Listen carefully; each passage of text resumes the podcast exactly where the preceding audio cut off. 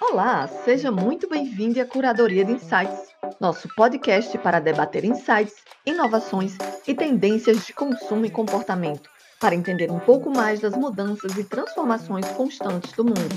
Eu sou Karina Sena, uma curiosa antes de tudo. Estamos começando uma série especial aqui no podcast chamada Cinema: O que tem por trás da tela. Preciso dizer que, inicialmente, a ideia era que fosse um episódio somente, mas os temas que eu queria trazer para a roda eram tantos que Alice, uma de nossas convidadas, soltou mega sua louca. Não dá para falar de tudo isso neste tempo. Pois bem, resolvemos segmentar a conversa para deixar o papo render mais em cada um dos tópicos. Então, hoje, no nosso primeiro episódio da série, vamos falar sobre a rotina de trabalho no cinema e as mudanças impostas pela pandemia. Apesar de toda uma aura de glamour que a indústria cinematográfica sugere, trabalhar com cinema é bem exaustivo. As jornadas costumam ser de 12 horas por dia, seis dias por semana e muitas vezes em locações não muito aconchegantes. O ritmo intenso ganha novos contornos no cenário pandêmico atual. Para conhecer melhor a rotina de trabalho em uma produção cinematográfica e entender os novos cuidados que a pandemia demanda, trouxemos duas mulheres incríveis que estão ajudando a formatar novas diretrizes para o meio. Alice Alves, figurinista e presidente da FIGA, Figurinistas Associados de São Paulo, e Raíssa Drummond, produtora de cinema e uma das conselheiras da Procine, Associação dos Produtores de Cinema de São Paulo. Por favor, se apresentem melhor para os nossos ouvintes. Alice, quem é você? Oi, boa noite a todos. Eu sou Alice Alves. Como você já falou, Sarina, eu estou presidindo uh, a FIGA, que é a Figurinistas Associados de São Paulo, uma associação que tem agora quase dois anos e a gente já está conseguindo várias coisas, viu, para figurino. Maravilha. Raíssa, quem é você? Boa noite, gente. Boa noite, Alice. Eu sou diretora de produção, é, mais voltada para conteúdo, faço longa-metragem, série de TV. Atualmente estou produzindo a segunda temporada de uma série para o canal de streaming Netflix. E, como você disse, faço parte da Associação dos Produtores, dos Diretores de Produção de São Paulo, que é uma associação, assim como a FIGA, recente, e a gente se uniu há pouco tempo para lutar aí por condições melhores, né, e fazer cada vez melhor esse tal desse cinema. Essa fala super bem. Entrar até na rotina, já que a Raíssa já entrou nesse ponto, me fala, meninas, como é que ficou a rotina de vocês no meio dessa pandemia? Eu acho que a indústria do cinema foi uma das mais prejudicadas, né, pela pela pandemia, porque parou tudo. Como o, o sindicato, as associações trabalharam para minimizar isso aí para os trabalhadores da, do cinema? Eu vou responder primeiro aqui, é, mesmo porque o A, né, Alice, aí eu estou achando melhor responder. Assim. Justo. é, olha, Sarina, a gente trabalhou bastante para minimizar esses impactos. Eu, Raíssa e mais um monte de gente, cada um participando aí da, pela sua associação. Tem várias associações dentro do Sincine, que é o Sindicato de Cinema, né? Então a gente começou a se reunir online a falar sobre o que estava acontecendo no cinema, porque tudo parou. Então, pela primeira vez também a gente teve esse momento de conversar entre a gente e de conhecer melhor o que cada um faz, né? É, então foi bastante trabalho, né, Raíssa? Foi bem intenso e, como você mesma já disse, Sarina, é, foi uma das áreas mais prejudicadas porque foi uma das primeiras a parar, a entrar em quarentena e uma das últimas a ser autorizada a voltar, porque o trabalho que a gente faz é, é gerar aglomeração, né? É, pode ser considerado até um grande evento. Então, esse trabalho de, de reformular agora os novos hábitos, as novas rotinas, é, é um trabalho muito intenso, dia a dia, para a gente minuciosamente tentar planejar todas as nossas atitudes para minimizar o risco. E as nossas entidades, para minimizar impactos no setor, porque é um setor basicamente de prestadores de serviço, de autônomos, é, a partir do momento que parou o projeto, você não recebe mais, você não tem dinheiro na conta, não tem quente bank, você não tem contrato que, que vire, você não tem auxílio do governo, não tem praticamente nada voltado a esse trabalhador individual. Então, a gente, entre nós, entre os nossos coletivos, a FIGA mesmo fez algumas movimentações de dar curso online, é, e revertir todo o dinheiro desses cursos para a cesta básica, para ajudar, porque além de nós profissionais, a gente tem os nossos colaboradores, que são motoristas, que são os seguranças, a gente tem, assim, ainda né, no nosso background, uma série de pessoas que passam por, por uma necessidade ainda maior que a nossa. E o movimento maior entre nós é, foi esse de conseguir, através do, do que a gente sabe fazer, ou é dar um curso, ensinar, os diretores de, de arte se juntaram para ensinar o, o, que é uma direção de arte, e os cursos venderam bem, todos os cursos online, os cursos venderam super bem, e foi através desse movimento, divulgando o que um amigo vende, criaram-se um Instagram que, que é super divertido, que chama Opção Chuva, e é o que as pessoas fazem, né, como opção ao trabalho. Então, se você sabe fazer um pão, você vende ali. a gente divulgou super esse trabalho das pessoas para tentar se ajudar. Porque, infelizmente, vindo de cima, vindo do governo, a gente não teve muito. A gente não teve nada, né, Raíssa? Não teve nada. Só agora é. que surgiu a lei Aldir Blanc, mas mesmo assim essa lei está bem confusa, né? Confusa, super difícil. Pra, você consegue o valor, para conseguir liberar o valor, você tem que preencher uma documentação e formulários, uma burocracia incrível. E todo o dinheiro que você gastar, todo o auxílio que você recebe, o valor é igual, o do auxílio emergencial de 600 reais, e o valor, todo o valor que você recebe, depois precisa ser prestado contas. Você precisa guardar Nossa. notas, é um processo realmente muito confuso que não dá para qualquer pessoa ter acesso. Não, e o teto também, o, o, quanto você ganhou no ano passado, né, em 2019, ele é muito baixo. Tem, assim, pou, poucas pessoas vão receber esses 600 reais também, né? Exatamente. A gente, por exemplo, que está em cargo de chefia e tal, a gente ficou num limbo, né? Também, porque não tem nem, nenhuma ajuda. Nenhuma ajuda, e apesar de ser um cargo de chefia, a gente ganha sim um pouco melhor, mas a, é tudo que a gente ganha é, é a nossa sustentação inteira, a nossa, uhum. nossa mão de obra, a nossa sustentação. E, e, a gente não recebe plano de saúde, a gente não tem férias, a gente não tem décimo terceiro, a gente não tem nada, a gente não tem nenhuma garantia de uma aposentadoria ali na frente se você não pagar a previdência privada ou né, alguma o INSS por a parte. Então, é. realmente, às vezes o cargo de chefia é considerado que ganha um pouco mais e não precisaria de ajuda, mas depois de três meses, pouquíssimas pessoas ainda conseguem se manter, ter reserva para se manter. É bem pois é, difícil. é, gente, é uma loucura, porque a gente já está nisso, o quê? Seis meses. Há seis né? meses. Quem está é. organizado para isso, né? Financeiramente, ninguém. Exatamente. Não, quando você vai fazer, por exemplo, né, um, uma, um fundo de base, né, o teu fundo de... É, que esses caras de do dinheiro fica falando, né? Ah, hum. o teu... Eu esqueci o nome, tem um nome, né? Um caixa.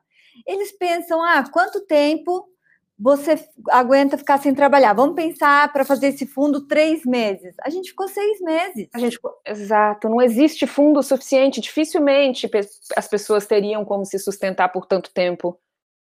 É, é, é bem complicado mesmo essa parte de. E o povo está pegando empréstimo, enfim, a gente vai fazendo o que dá, né?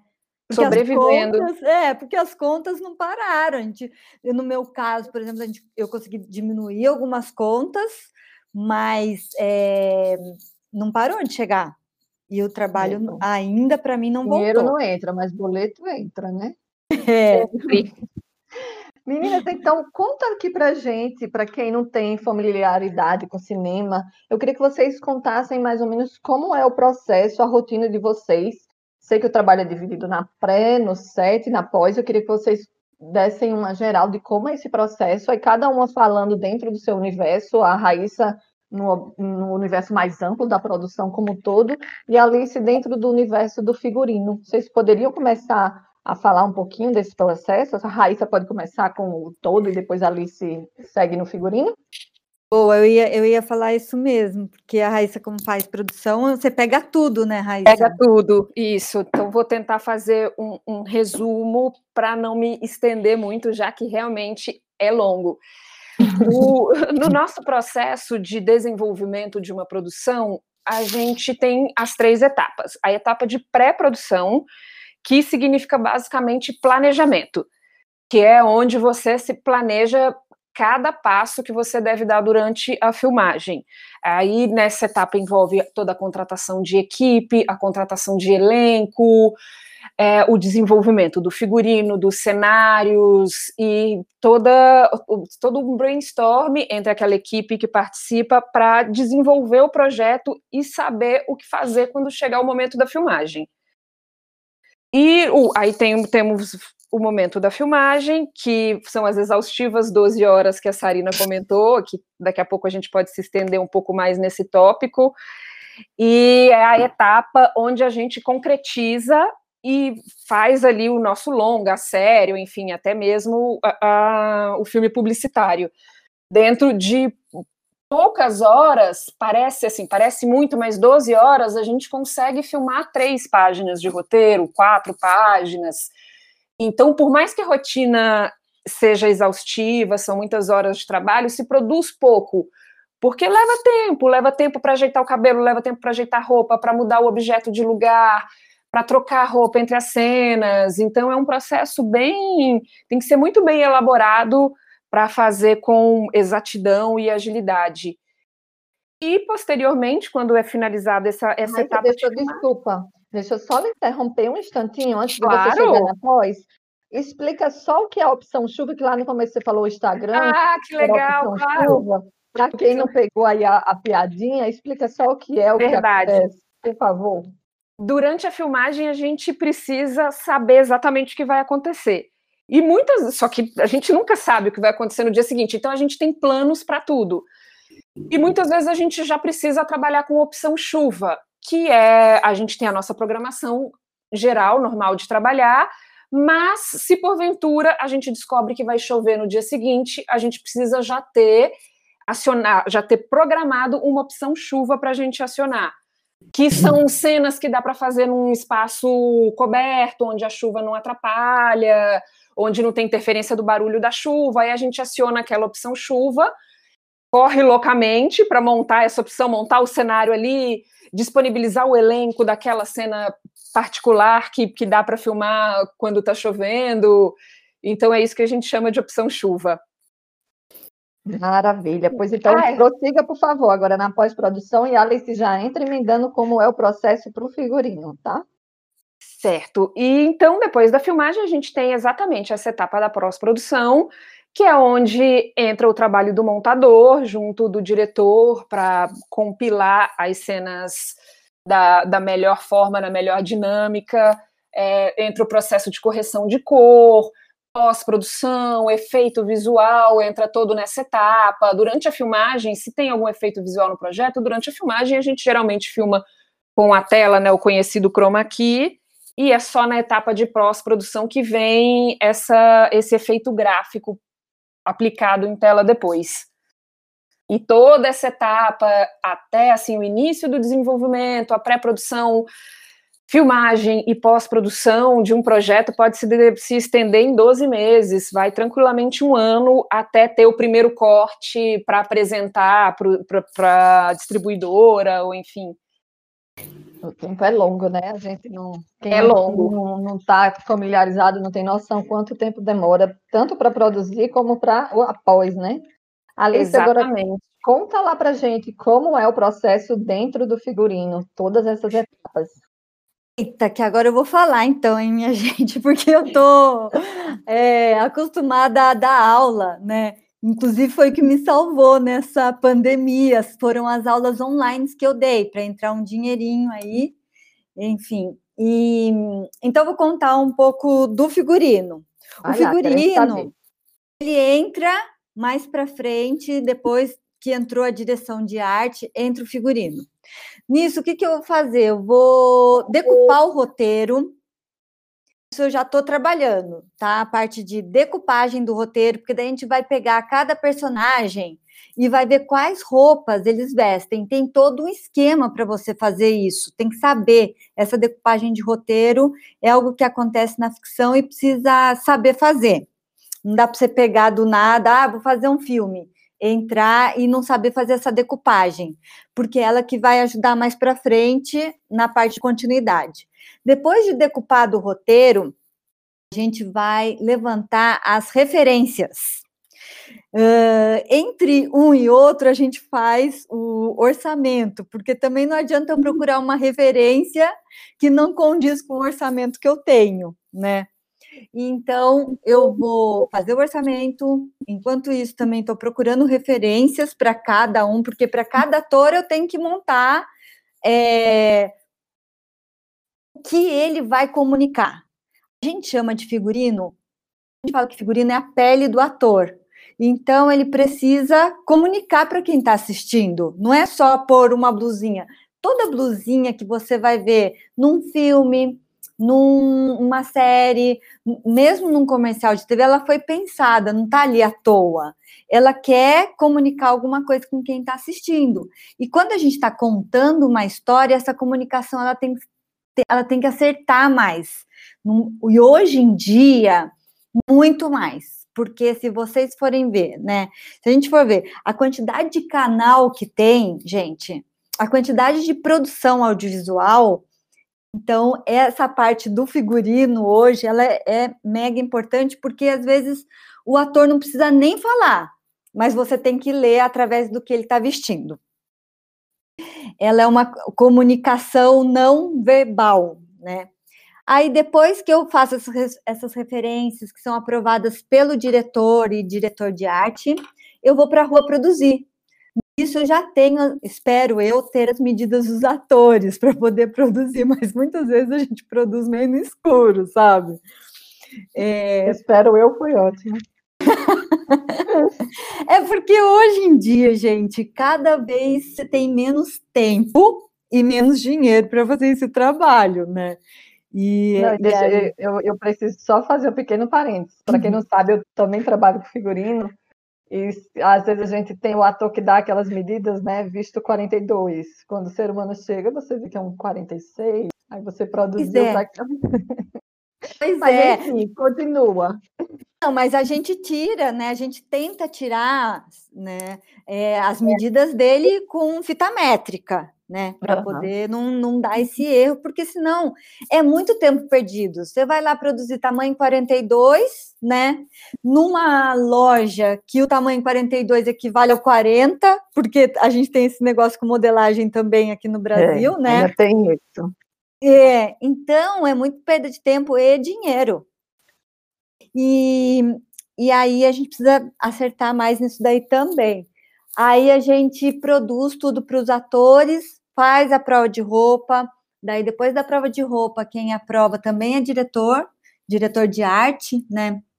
Daí a gente vai pensar em cada roupa, onde a gente vai colocar cada roupa. Para isso, a gente faz uma coisa que a gente chama de figurino cena a cena.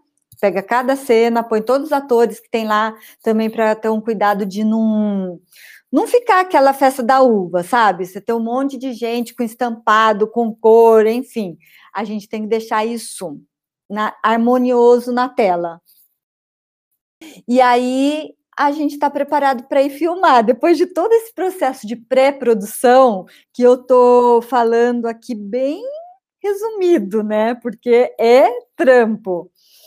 A gente vai para a filmagem. Aí, durante a filmagem, a gente tem esse processo chamado continuidade, que também, quem não sabe fazer, é, não, não, não consegue. Você tem que ter um esquema, tem que ter uma metodologia para você conseguir fazer essa continuidade.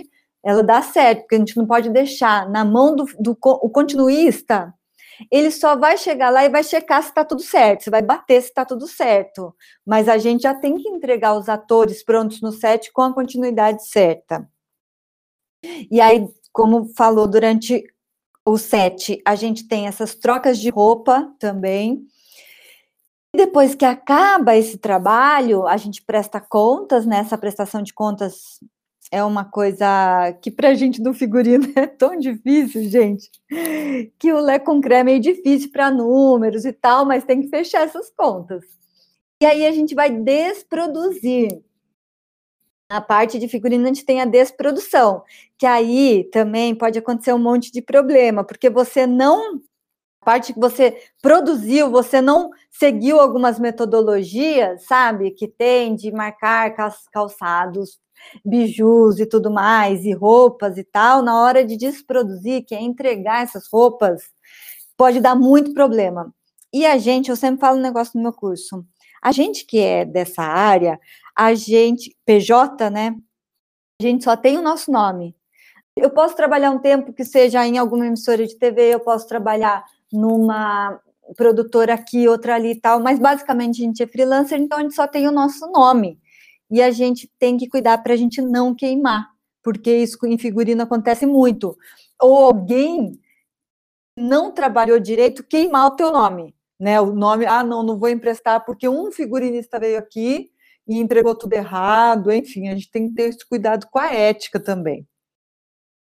Aí acabou, parte para o outro, né? Nem sempre é assim, você fica um tempo sem trabalho e tal. Mas basicamente é isso. Certo, agora vamos entender todo esse processo dentro desse cenário atual. Como a Raíssa já falou, o set de filmagem é uma aglomeração, é um evento, são muitas pessoas. Raíssa, em média, são quantas pessoas no set, para as pessoas terem ideia? As, as equipes são entre 70 e 100 pessoas. Depende do projeto, mas varia sempre nesse número. Então, é muita gente. É muita, é muita gente. É muita gente. Então, realmente, é, um, é uma, um reaprendizagem. Assim, a gente tem que reaprender a viver. E a gente precisa cuidar dessas pessoas do momento que elas saem da casa dela para ir trabalhar até o momento que elas voltam porque o, o, vírus tem essa questão, né, que você pode se contaminar a qualquer momento. Então não adianta você cuidar das pessoas ali no ambiente de trabalho e deixar que acabou o trabalho, elas peguem o metrô, vão para casa sem informação de qualquer maneira. Então a gente tem é muito extensivo, assim, tudo que a gente precisa falar e orientar as pessoas. A higienização com a mochila, é, os sapatos, como vai, você vai comer exatamente, com, sabe, para não conversar. É, é bastante detalhe para reprogramar todo, toda a rotina das pessoas. e é caro, né, agora, Raíssa? Isso. Eu queria que vocês me, me falassem agora como é que está essa nova rotina. Eu sei que você já começou a trabalhar, você está aí no, no set da, da série da Netflix. Quero saber exatamente se a Alice comentou, que é caro, a gente tem mais cuidados, então aumenta também o orçamento. Me fala o que é que, que mudou, o que é que está acontecendo de novo para as pessoas conseguirem seguir esses protocolos de segurança. O que é que está acontecendo? É, o, o, esse é o maior desafio: planejamento do tempo versus o orçamento. A maioria das produções que pararam, né, a maioria não, todas as produções que pararam devido à pandemia tinham seus números calculados com base na nossa rotina normal pré-Covid. E agora existe uma porcentagem que, que não é regra, mas que tem sido calculada entre 25% e 40% de acréscimo do orçamento para os cuidados com Covid. E realmente parece, pode parecer que não é muita coisa, mas é muito caro. Você ter que planejar todo o EPI para essas 100 pessoas durante todos os dias, é, a própria Alice, quando for falar do figurino, é assim, higienizar a roupa, cada pessoa que toca na roupa, é, é bastante coisa. E mesmo quando os players maiores, as, as produtoras que conseguem disponibilizar recursos para seguir a produção, ter a, cobrir essa porcentagem a mais, ainda assim o tempo é um desafio encaixar porque é preciso muito planejamento, e o planejamento demora. E sem planejamento, você não consegue fazer um trabalho organizado e ágil de forma segura. Então, esse é um equilíbrio que a gente ainda está, todo mundo tentando encontrar e saber como chegar para fazer isso acontecer. porque é, os tempos é, demoram muito mais para tudo, para pesquisa de rua é mais demorado, para o trabalho, a gente está tá em home office, muitas vezes antes você podia levantar ir na sala da pessoa falar alguma coisa, agora você precisa marcar um horário, fazer uma chamada, fazer um call sobre a, aquele assunto. Então, a, a toda essa organização do tempo para fazer a coisa acontecer, que é bem difícil. É que a gente ficou, é, quando a gente, quando começa a pandemia, a gente, como eu tinha falado, a gente começou a se reunir, né? Dois de cada associação. Eu não sei quantas associações tem hoje em dia, mas são se várias. Não, é, se não me engano, são 16 associações. Então, porque né, cada direção tem. A direção não vem, mas tem assistente direção, tem a produção, tem som, câmera, é, enfim, é, objetos. E aí a gente começou a, a se reunir para falar disso e ver os protocolos, porque o mundo parou, né? Não foi só aqui no Brasil que aconteceu isso, parou filmagem em tudo quanto é lugar e eles já começaram a fazer protocolo, a gente pegava esses protocolos e a gente começou a, a pensar no que poderia ser no set, né? O que seria esse set é, com, com a volta, né? Se preparar para voltar.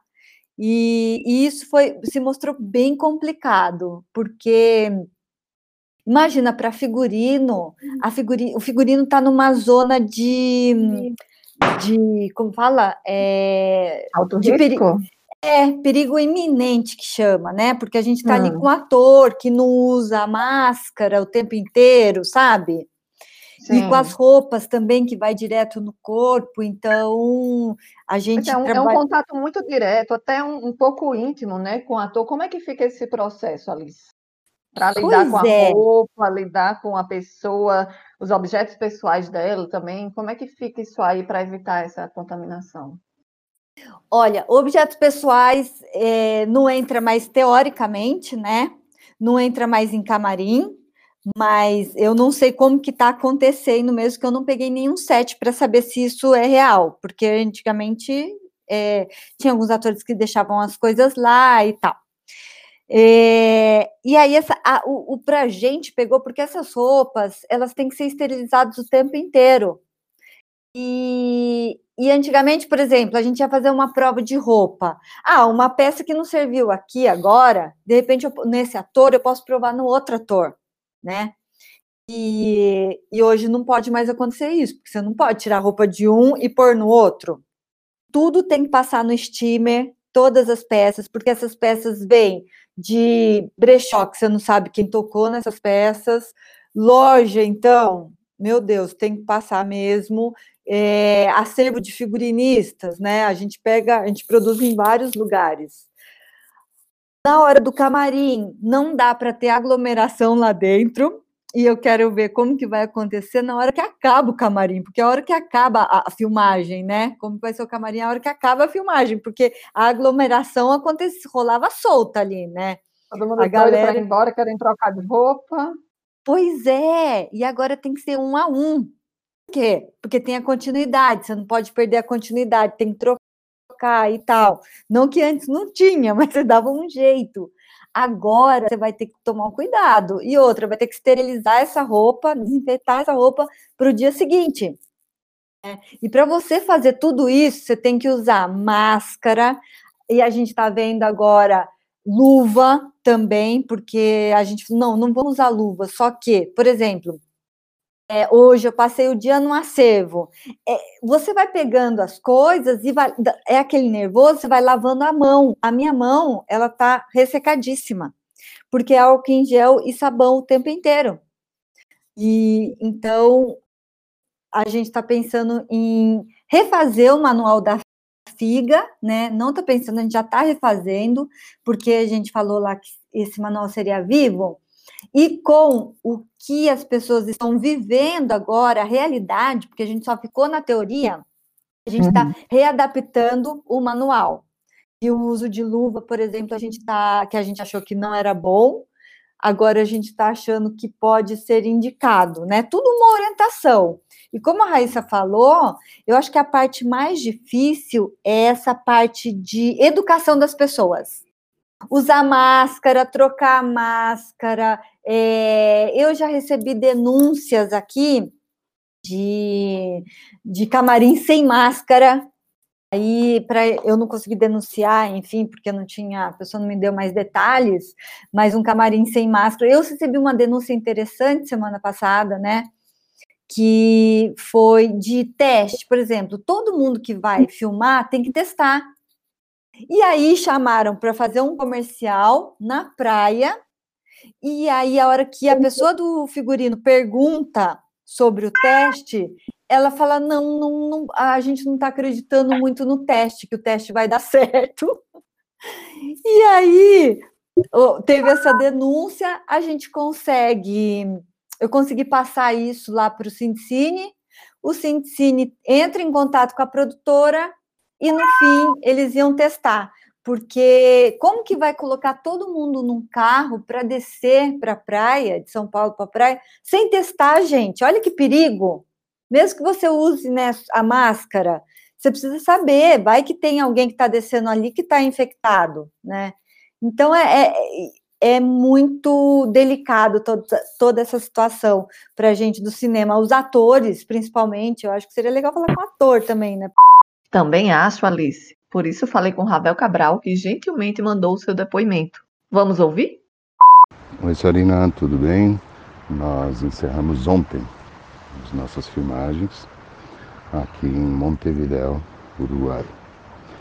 Nós, é, nós estávamos filmando a, a série Insânia para o canal Fox é uma série que foi interrompida em março, faltando pouca coisa para acabar quando chegou a pandemia.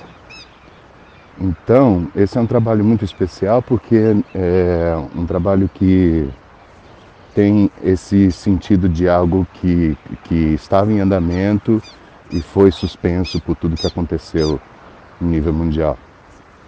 E agora estamos retomando eles, né? Em outro país um país que é, conseguiu se comportar da maneira correta e minimizar é, os impactos da, da pandemia, coisa que nosso país falhou monumentalmente e continua falhando.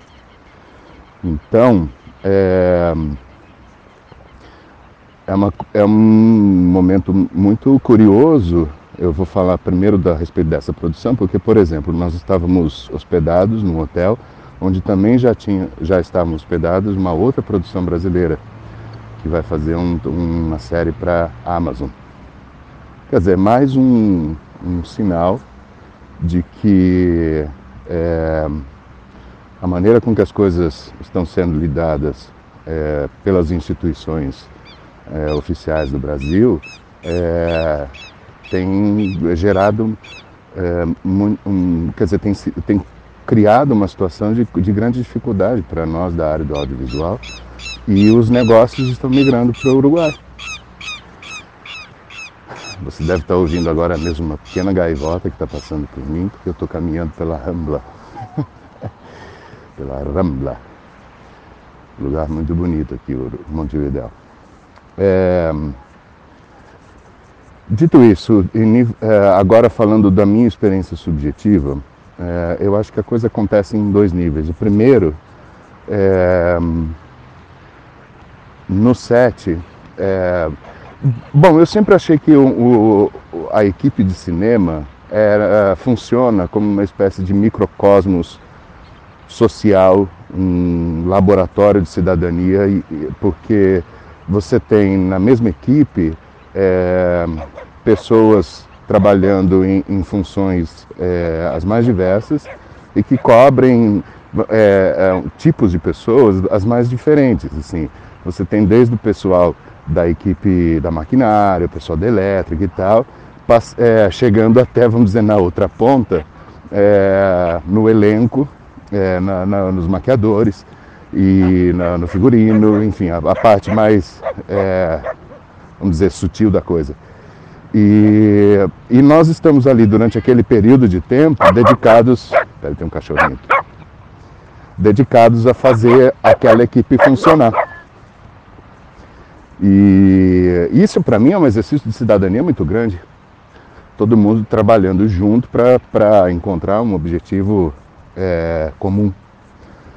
E então, agora com essa história da, da, da, da, da pandemia e tudo mais, mais do que nunca, é, nós temos que nos apoiar numa espécie de pacto ético entre nós. Porque, é, apesar de, de, de nós trabalharmos com com o protocolo de fazer os testes, de nos manter reservados, essas coisas todas, evidentemente você tem que confiar que o outro está fazendo a mesma coisa que você. Especialmente nós, atores, como você colocou, porque somos os que necessariamente temos que tirar a máscara é, e nos expor de alguma forma. Inclusive entre nós, né? Mas eu senti aqui nessa minha experiência e em outra experiência que eu filmei em agosto, em um longa chamado Moscou, em direção do Mestre Santos, é, que funcionou. As pessoas estavam levando muito a sério é, o que estava se passando e essa seriedade era mútua, de maneira que hum, ninguém se sentia confortável para, vamos dizer, quebrar esse pacto, né?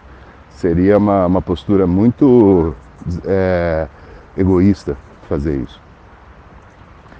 Então, é, eu acho que é isso. Eu me, eu me senti bem o suficiente. Claro, teve um momento que eu falei assim: bom, a partir de agora é um, é um salto de fé, né? Vamos tirar a máscara e vamos trabalhar. O segundo aspecto que eu queria dizer é muito íntimo, que é para mim e para os meus colegas todos, foi um, um sentimento de alegria e de vida muito grande retomar esse trabalho, porque é, toda coisa da pandemia, e eu insisto, da pandemia no Brasil, é, tinha traços muito sombrios, né? traços que, de, de tristeza e morte. E, e a, a prática da arte, o reencontro da arte, é, é uma afirmação da vida, é uma afirmação da, da nossa energia vital, da nossa capacidade de criar, da nossa capacidade de imaginar um mundo. E isso é muito importante. Para mim, pessoalmente, foi é, fundamental ter realizado esse trabalho em 2020, porque senão eu teria me afundado cada vez mais é, num, sentimento de, de, de, de derrota e abandono muito grande. Então, para mim está sendo uma alegria muito grande é, ter, ter, trabalhado, ter encontrado os meus amigos, ter festejado a vida com eles é, e estarmos aqui em outra paisagem também, ouvindo outro idioma. Ainda por cima teve isso, né? Porque nós não pudemos trazer toda a equipe brasileira. É, é uma grande parte do nosso time ficou no Brasil e, no, e nós tivemos que trabalhar com uma equipe mista é, na parte técnica, em, é, na grande maioria uruguaios.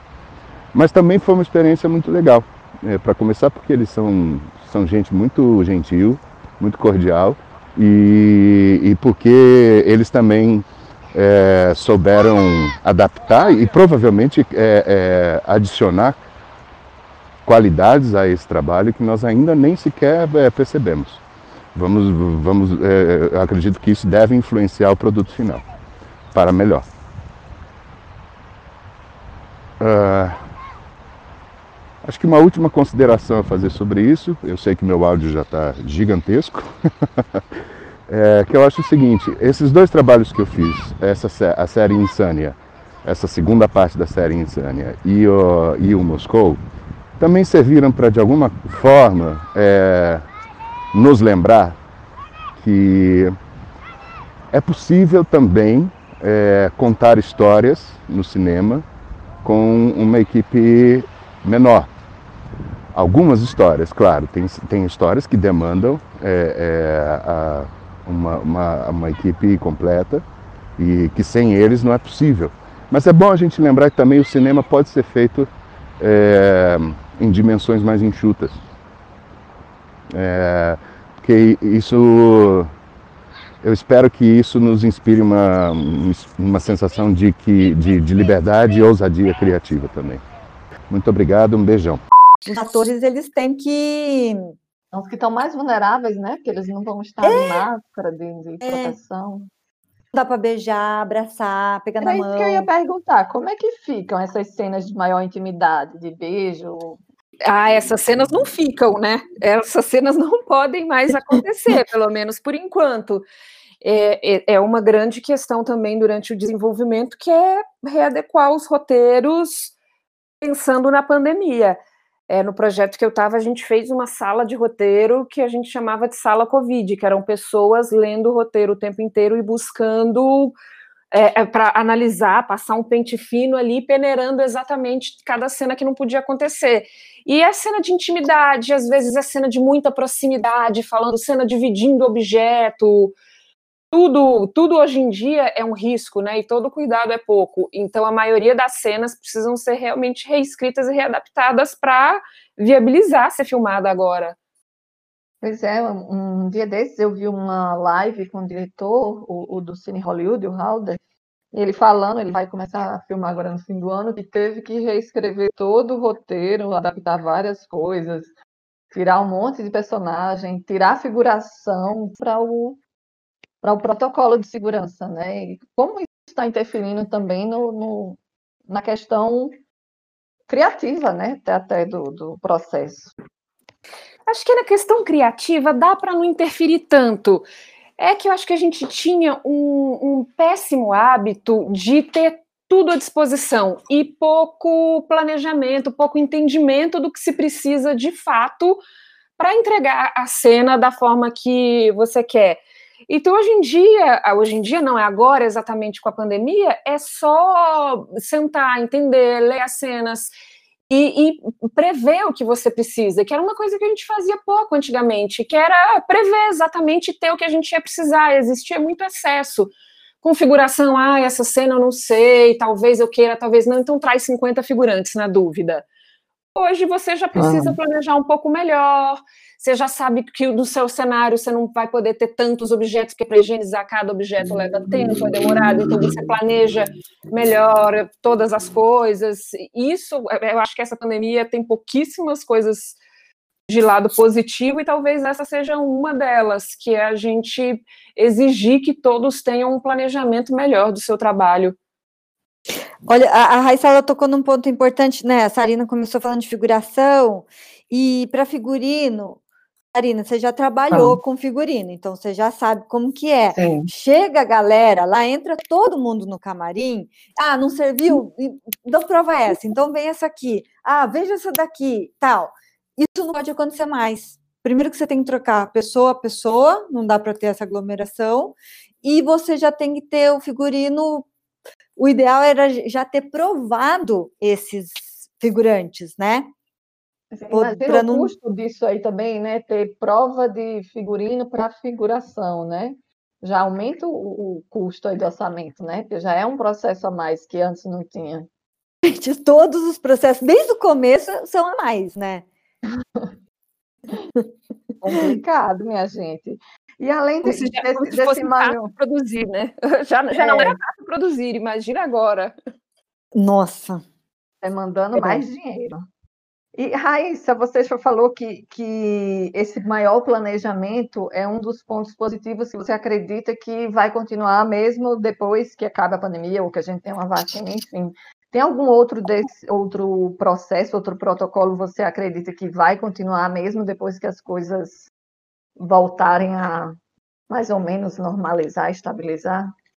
Eu acho que essa pandemia está servindo para os profissionais se respeitarem, será o, o, tempo do outro, a vez do outro, o espaço, a não invadir o espaço, a não tocar, não mexer nas coisas que não são suas, o foco no trabalho, a equipe anda muito focada, porque você tem que ter muita atenção em tudo que você toca, com tudo que você faz para estar tá atento e minimizar qualquer risco, para não se expor a nenhum risco e nem expor ninguém. Então, eu acho que isso foi um lado bem positivo que talvez as pessoas continuem aprendendo a respeitar mais a vez o espaço, o planejamento E a, e a parte da videoconferência, o trabalho do né, o, o, tão aclamado agora home office, eu acho que ele também vai se prolongar aí mesmo depois da vacina, porque ele é, ele é, fácil, não é um bicho de sete cabeças como a gente pensava no início da pandemia. A gente está acostumado a ter todo mundo enfiado na sala e ficar um falando com o outro ali, invade a sala do outro, invade o telefonema do outro, tira dúvida na hora, que parece prático, mas às vezes é confuso. E no início da pandemia a gente ficou desesperado, achando como vai funcionar home office. Imagina.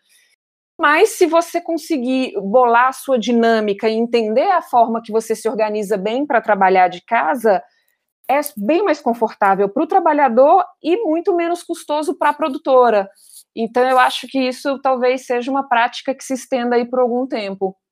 Interessante isso aí.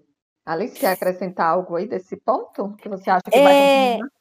Não, a Raíssa falou muito bem. Pelo menos, é, assim, entre a gente que ficou conversando, Sarina, isso, durante a pandemia, né, fazendo essas reuniões, isso foi muito legal. Isso foi muito rico, porque quem começou né, essas reuniões, na verdade, foi a CASP, que é de, de assistente de câmera, e a Astin, elétrica e maquinária, e eles trabalham muito no set, né? E aí, a gente da arte, a gente falava sobre alguma questão, a gente falava, gente, a gente tem que lembrar da pré e da desprodução. A gente tem que lembrar da pré e da, é, da desprodução. E aí eu acho que isso foi gerando mesmo um maior conhecimento nosso de cada área. Cada um conheceu a área do outro. Pelo menos a gente ficou em trocentas mil horas de reunião, né? É, espero que os outros profissionais também tenham tido essa esse aprendizado, né? A gente fez muita live, a FIGA fez live, a ABC fez live, todo mundo fez live e explicava um pouco do seu processo de trabalho. Isso foi muito legal. A gente nunca Você tinha tido pra, isso. Viu para fortalecer, né? Então a e todo mundo teve é, viabil, é, visibilidade né? A gente saber, poxa, a gente, por exemplo, a produção a gente já sabia que camelava para caramba, né?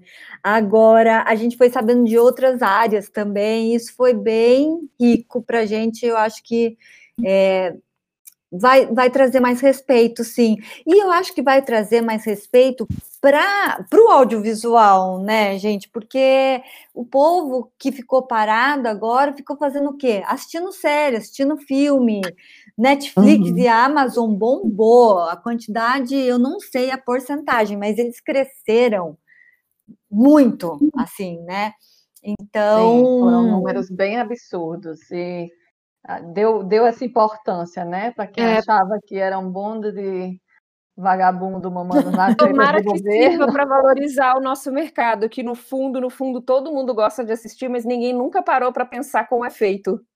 Verdade. Mas, mas você sabe que nem a gente, né, Raíssa? Eu, por exemplo, eu dou aula e eu sempre falo, gente, eu não sei como que acontece no final. No final dá tudo certo. a gente consegue filmar, mas é muita gente. Imagina, é muita, muita gente, gente, muitas variáveis. Cada um na sua função, cada um no seu botão ali, trabalhando, operando, né? O seu botão, modo de dizer, realmente é muito complexo. É difícil e saber com... tudo com pouco planejamento, né? Isso daí para dar para dar merda é, é palito, né? É. Então eu achei legal porque a gente pode falar bastante sobre isso. E, e, eu acho também, gente, que agora vem esse negócio do audiovisual, é, filmagens e tudo mais, com tudo sabe? Porque imagina essas empresas, principalmente Netflix e Amazon, entre outras, que viram o seu lucro crescer um monte e sabendo que a gente pode ter outras pandemias, os caras vão querer produzir para caramba, sabe? E eu acho que a gente do audiovisual só tem a ganhar. Espero Tomara, e agora eles precisam produzir, né? Porque eu, pelo menos no tempo que fiquei parada, acho que eu vi tudo que tinha Netflix em todos os streamings. E eles estão buscando produzir porque precisa ter lançamento, né? Precisa ter coisa nova na tela. Dia eu escutei é, na Eldorado, tem um programa de segunda que o acho que é Celso Lodu que ele entrevista, é super interessante. Aí eu vi o roteirista do Coisa Mais Linda falando ele falou que o Brasil é um país que para fazer áudio, assim, né, séries e tal, é muito rico, porque a gente tem muito conflito. Conflito é bom para o roteiro, então. O problema Aqui do gente... conflito, amiga, tá e aí ele falou, não, e por exemplo, ele falou um negócio que é verdade. Gente, ninguém contou a história do Collor até agora. Você não tem um filme sobre o Collor. Verdade. É. Uhum. Eu achei interessante. Daí ele falou que a gente está aprendendo. Claro que se você vai fazer uma sala de roteiro nos Estados Unidos é muito diferente de uma sala no Brasil, mas a gente está caminhando, né? E a tendência é crescer. Eu fiquei bem feliz com, com o que eu escutei dele falando, assim, apesar da gente estar tá nesse, nesse esquema que a gente está, acho que daqui a pouco que muda o governo, gente, não é possível a gente tem que, principalmente longa-metragem, né? A gente tem que contar a nossa história e tem que valorizar isso, porque é desse jeito que a gente leva o Brasil para fora do Brasil, entendeu? Leva a nossa cultura para fora. E o povo de fora adora a nossa cultura. Então, eu, eu sou otimista nessa área, nessa parte. Que bom.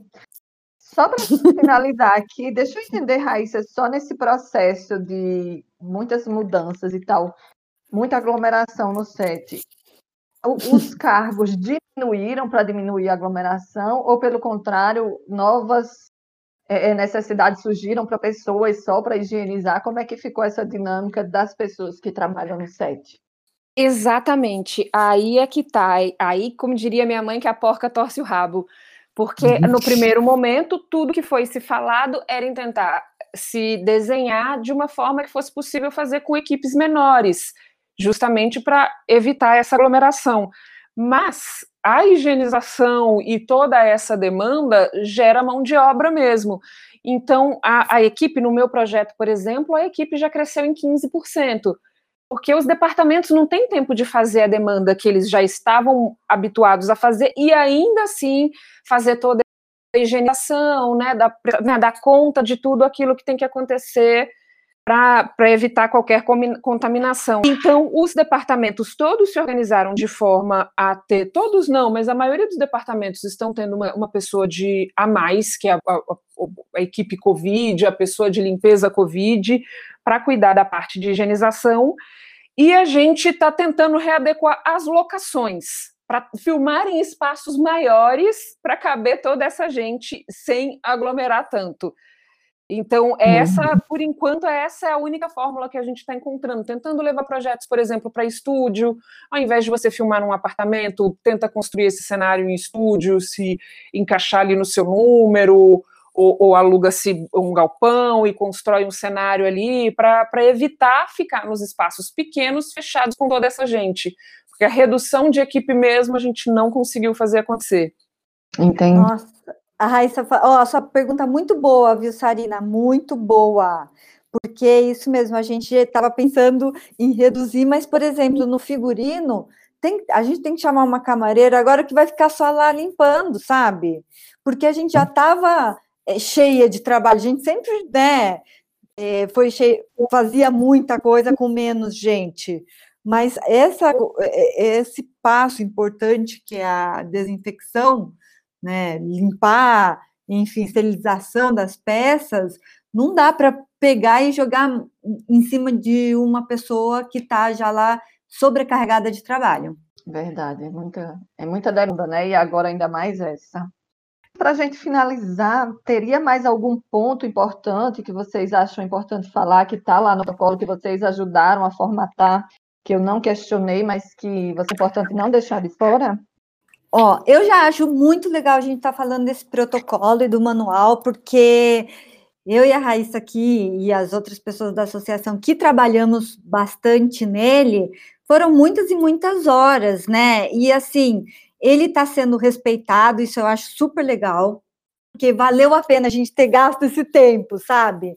Uhum. É, e, e falar sobre ele é muito bom, porque gente, eu acho que deu super certo. Depois a FIGA fez um manual também, que foi. A gente lançou o primeiro manual, e que também as produtoras, o que, que elas fazem? Quando elas chamam alguém para trabalhar, agora em publi, né? Porque publicidade voltou. e tá bombando. É, eles mandam o protocolo e no caso de figurino, eles mandam o manual da FIGA, então isso é muito legal. As produtoras sérias, né? É ver que as pessoas estão seguindo mesmo. É uma responsabilidade muito grande, né? Você lidar com todo mundo, cuidar das pessoas. Você tem responsabilidade com essa, com essa pandemia, a gente tem responsabilidade com quem está do nosso lado. Então, qualquer coisa que eu fizer, eu estou botando todo mundo ali em risco. E isso não é responsabilidade do produtor, é de cada um de nós. E realmente isso é muito bom. E uma coisa a se falar do, do, protocolo que eu acho pertinente é a famosa frase: é, o exame não é vacina. Não é porque você fez o exame, foi testado e deu negativo, que você é super-herói e pode sair por aí sem, sem máscara, sem se higienizar. Então a gente precisa manter o foco mesmo e ter muita responsabilidade com as nossas atitudes para não colocar ninguém em risco. É isso aí. Muito bom. Muito bom, Raíssa fala muito bem. É, vocês duas arrasam. Muito obrigada, meninas. Para a gente encerrar aqui, vamos para os nossos insights.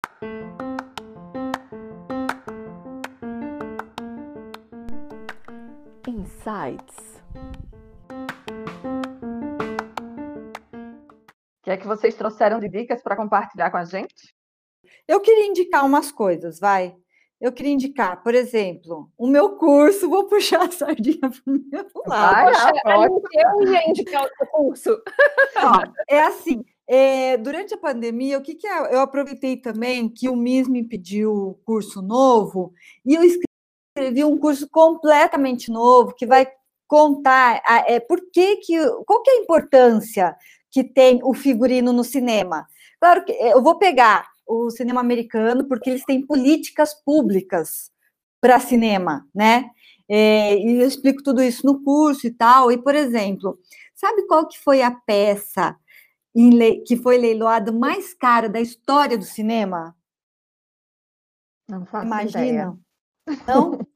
o um figurino. Da Marilyn Monroe? Exatamente, 4,6 é milhões de dólares custou o vestido. Foi o Uau. leilão mais caro da história do cinema, foi um figurino. Que orgulho, claro hein? que ele está no meu curso. É orgulho. O segundo também, o segundo leilão, não, foi de um objeto, terceiro, quarto, quinto é, lugar de leilão figurino. Então, é muito importante e a gente não tem essa que fala essa visão aqui no Brasil. A gente não tem ainda. O que eu, o que eu quero passar é um pouquinho dessa visão, dessa importância. Por isso que eu escrevi esse curso, ele é super legal.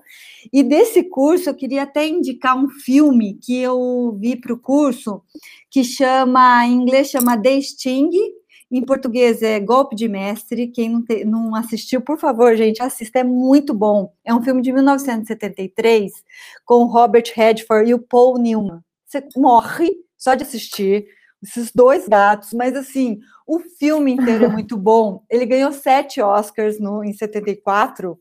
Inclusive, claro, de melhor figurino, foi o último Oscar da Edith Head, que foi a grande figurinista, né? E mas esse filme é muito legal porque até hoje eles falam desse filme. Ele tem uma dinâmica cinematográfica que não, você não vê acontecer mais em nenhum outro filme. É, o, o, entre os dois atores tem química, a direção, todos, todos, todos.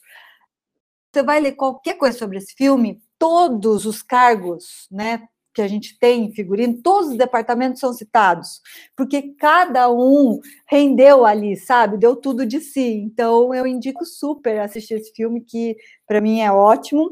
E eu indico de Instagram o Insta da Figa, Figurinistas Associados de São Paulo, que é arroba figa sp.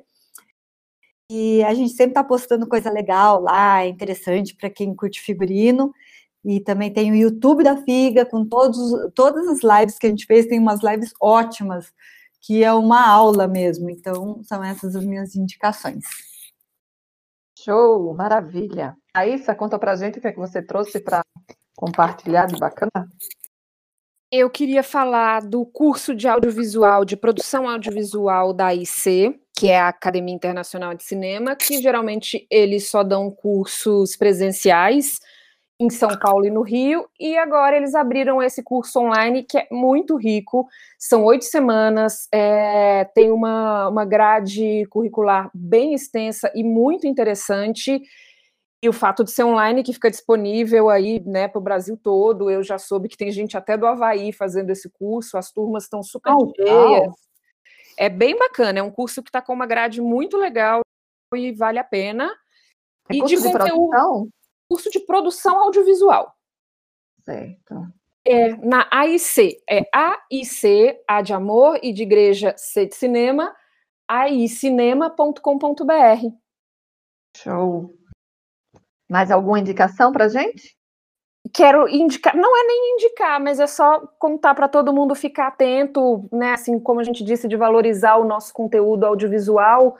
É, e pensando nesses tempos de pandemia, tem a série Sob Pressão da plataforma Globoplay, que vai estrear no dia 6 de outubro. E é uma série muito bacana, já era muito bacana, porque eles valorizam muito o hospital público, valorizam o SUS, valorizam Demais. os nossos médicos, e agora eles estão com episódios sobre Covid, de como o hospital público, de como o SUS estava lidando, claro que é ficção, não é um documentário, mas contando o dia a dia dos médicos ali lidando com a pandemia. Então é bem interessante. Gente, eu quero assistir. É, vai ser bem legal, parece. Também quero. Eu vi uma matéria também, fiquei curiosa. Então Muito tá. legal. Muito Vamos legal, Sarina. Dicas, então, eu vou começar com o que a Alice já até citou aqui, o Coisa Mais Linda, que é uma série que eu acho linda, o figurino lindo da Verô, que foi uma figurinista que eu trabalhei junto com a Alice, fomos colegas de set. É, Exato. Está lá na Netflix, quem ainda não viu, acho que todo mundo já viu, quem não viu, corre para ver, são duas, duas temporadas, vale super a pena, o figurino é lindo, a arte é linda, o, o, o roteiro bem gostoso, bem leve. E o outro, minha outra indicação, minha outra dica é o livro Fogo nas Entranhas, só para a gente não sair do, da temática cinema. É um livro do Almodóvar, ele é curtinho, é um livro pequenininho, mas bem interessante, bem com essas cores fortes de Almodóvar, aquela coisa, uns exageros que a gente gosta, que a gente dá risada e que a gente se emociona junto, né? Então essas são as Meu minhas... nome? Fogo nas Entranhas. Ele tem uma Fogo capa linda, toda vermelha e, e e amarela, uma mulher assim, jogando fogo para cima. Um livro super curtinho de ler.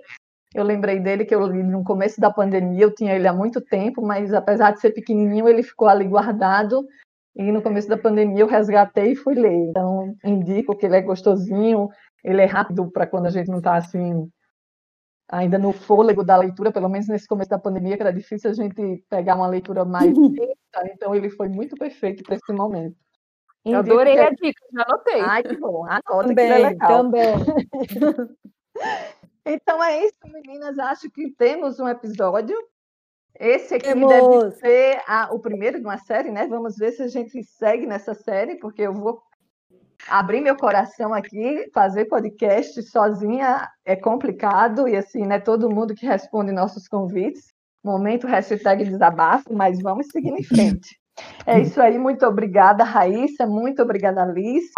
Deixar aqui registrado também o meu muito obrigada a Ravel Cabral por seu depoimento, a Letícia Taufenbach, que fez essa ponte entre a gente, e ao suporte da Maria Clara e da Keu Maria. Obrigada, gente. Muito obrigada a você que nos acompanhou até aqui. Se gostou, se inscreva para ser notificado dos próximos episódios. Compartilhe, divulgue. Se quiser trocar uma ideia, é só mandar um e-mail para a gente curadoria de insights, arroba gmail.com, ou então através do nosso Instagram, arroba curadoria de insights.